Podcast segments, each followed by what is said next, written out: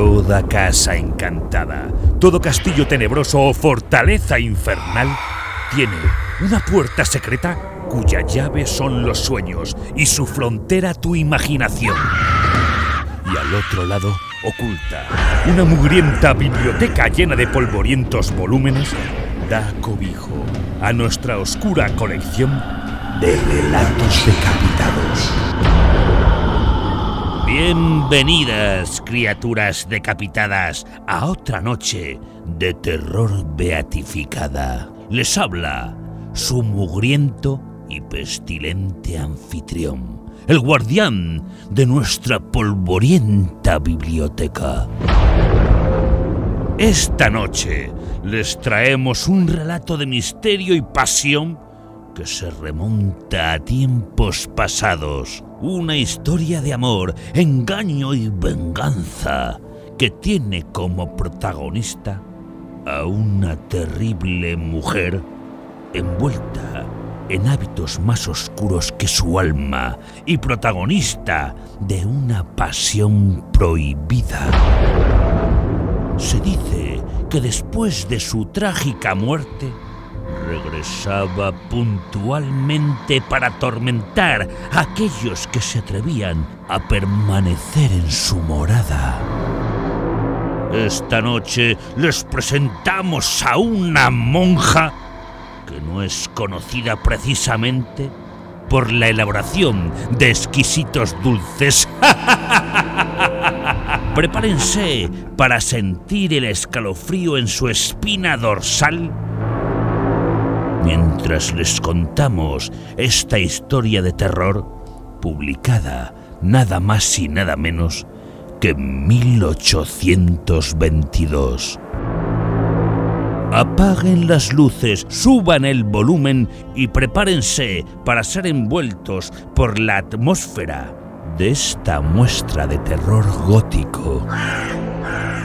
Hoy desempolvamos La monja sangrienta, un relato de Charles Nodier, narrado por Raúl Maestro.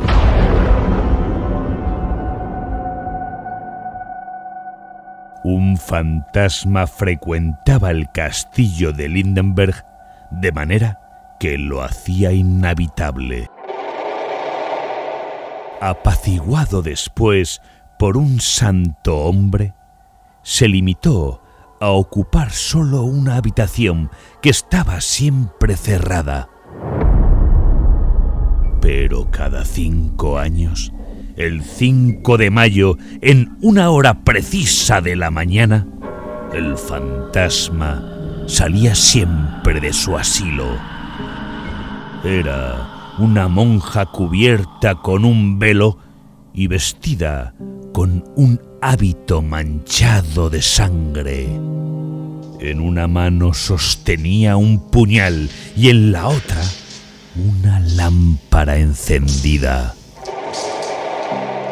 Descendía así la escalera, atravesaba los patios, salía por la puerta principal que oportunamente dejaban abierta y así desaparecía. La llegada de esta fecha misteriosa estaba próxima cuando el enamorado Raymond recibió la orden de renunciar a la mano de la joven Agnes, a quien amaba locamente. Raymond le pidió una cita, la obtuvo y la propuso un rapto. Agnes conocía perfectamente la pureza del corazón de su amante para vacilar en seguirle. Dentro de cinco días, dijo ella, la monja sangrienta debe de dar su paseo.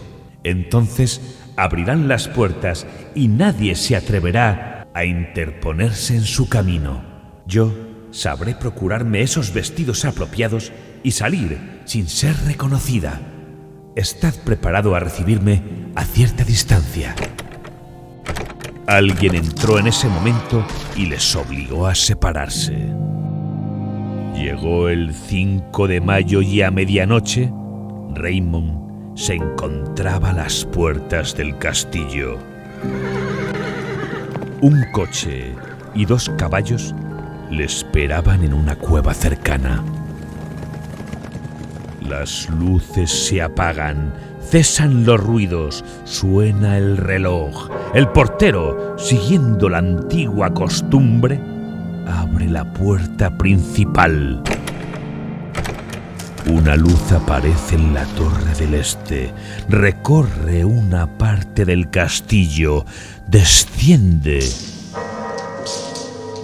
Raymond divisa a Agnes, reconoce el vestido, la lámpara, la sangre y el puñal.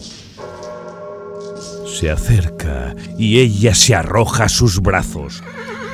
La lleva casi desvanecida en el coche y parte con ella al galope de los caballos.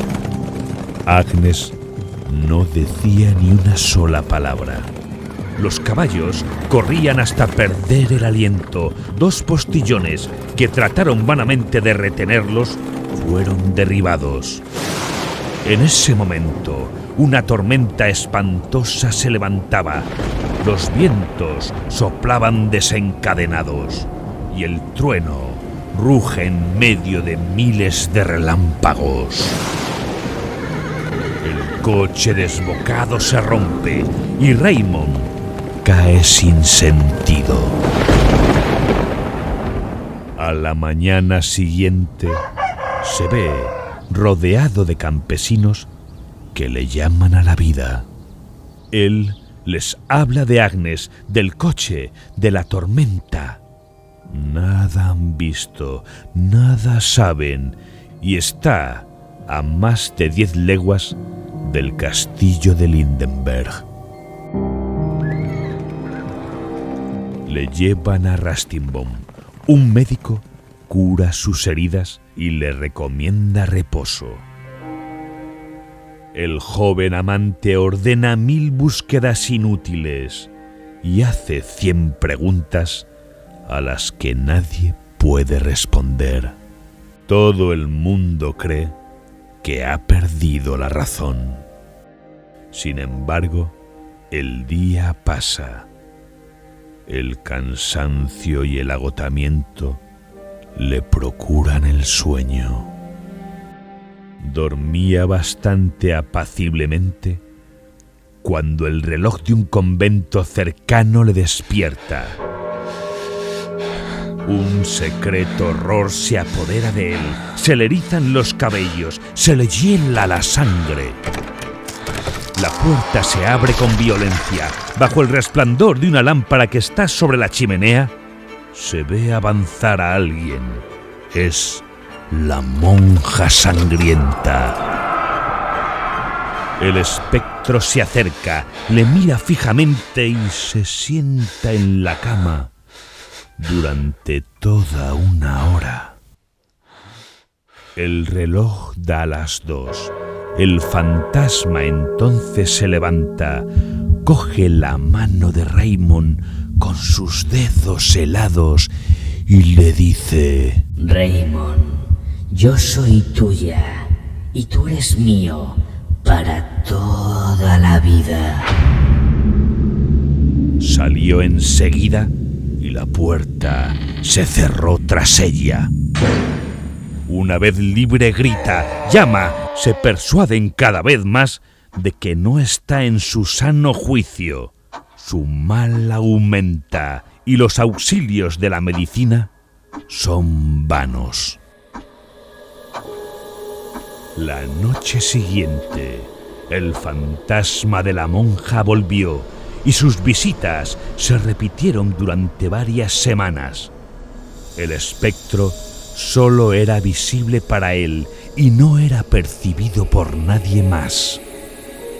Entretanto, Raymond averiguó que Agnes, el día 5 de mayo, había salido demasiado tarde y le había buscado inútilmente por los alrededores del castillo, de donde concluyó que a quien había raptado era la monja sangrienta.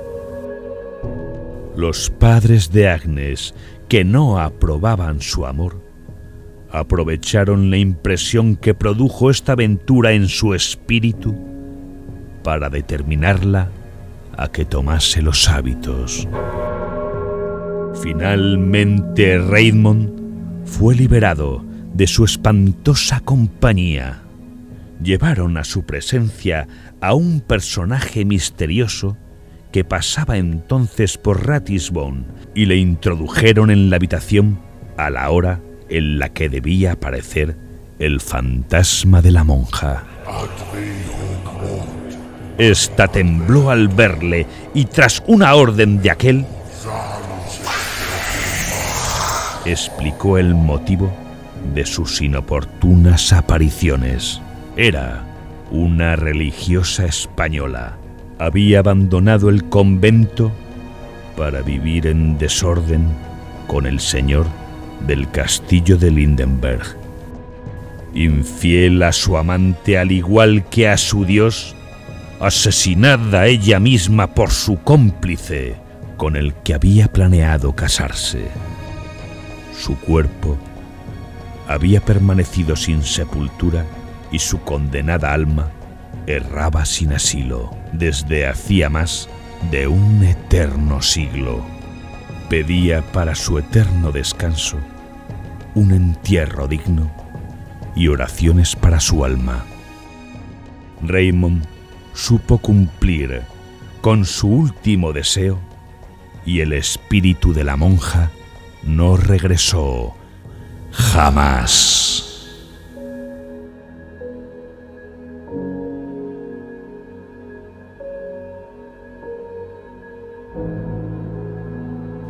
Bueno, putrefactas y ponzoñosas criaturas. Espero que les haya gustado el relato de esta noche. La monja sangrienta de Charles Nodier es una historia clásica que ha perdurado durante casi dos siglos y sigue sorprendiendo a los lectores hasta día de hoy. La figura de la monja como personaje de terror se ha utilizado en leyendas urbanas y mitos en diferentes representaciones artísticas y este relato ha sido una influencia de gran peso en la literatura y en el cine de terror.